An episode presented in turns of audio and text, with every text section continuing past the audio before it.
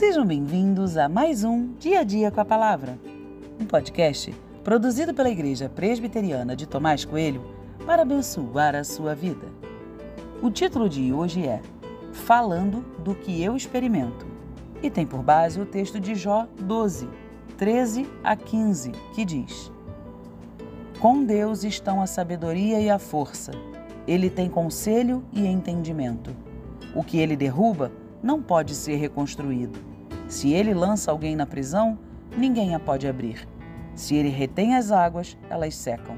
Se ele as solta, elas devastam a terra.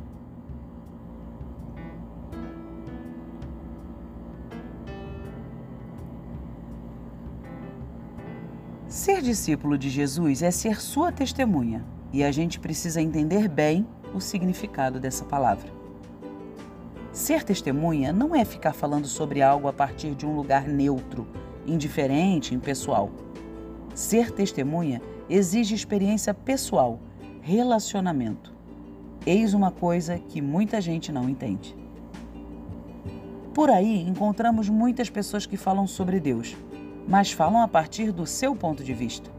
São impessoais, teológicas, cheias de argumentos racionais e lógicos não parece ser desse ponto que Jó fala. Suas palavras sobre Deus são de fácil aceitação, soam como palavras corretas, mas elas principalmente soam como palavras de alguém que conhece Deus, que se relaciona com Ele. Você concorda com as palavras de Jó descritas nos versos acima? Se não as lembra, leia de novo. Mas quando você repete as palavras de Jó, vem algo em sua mente? Você já experimentou esse poder de Deus apontado por Jó? Como falei no início, ser discípulo de Jesus não tem nada a ver com aprender algumas coisas, usar uma roupa de crente e ir para a igreja todo domingo. Ser discípulo de Jesus é viver com Ele, é ter experiência de transformação, é falar sobre o que você experimenta com Ele. Não fale sobre Deus apenas do que você ouviu alguém falar. Ser testemunha é mais do que isso.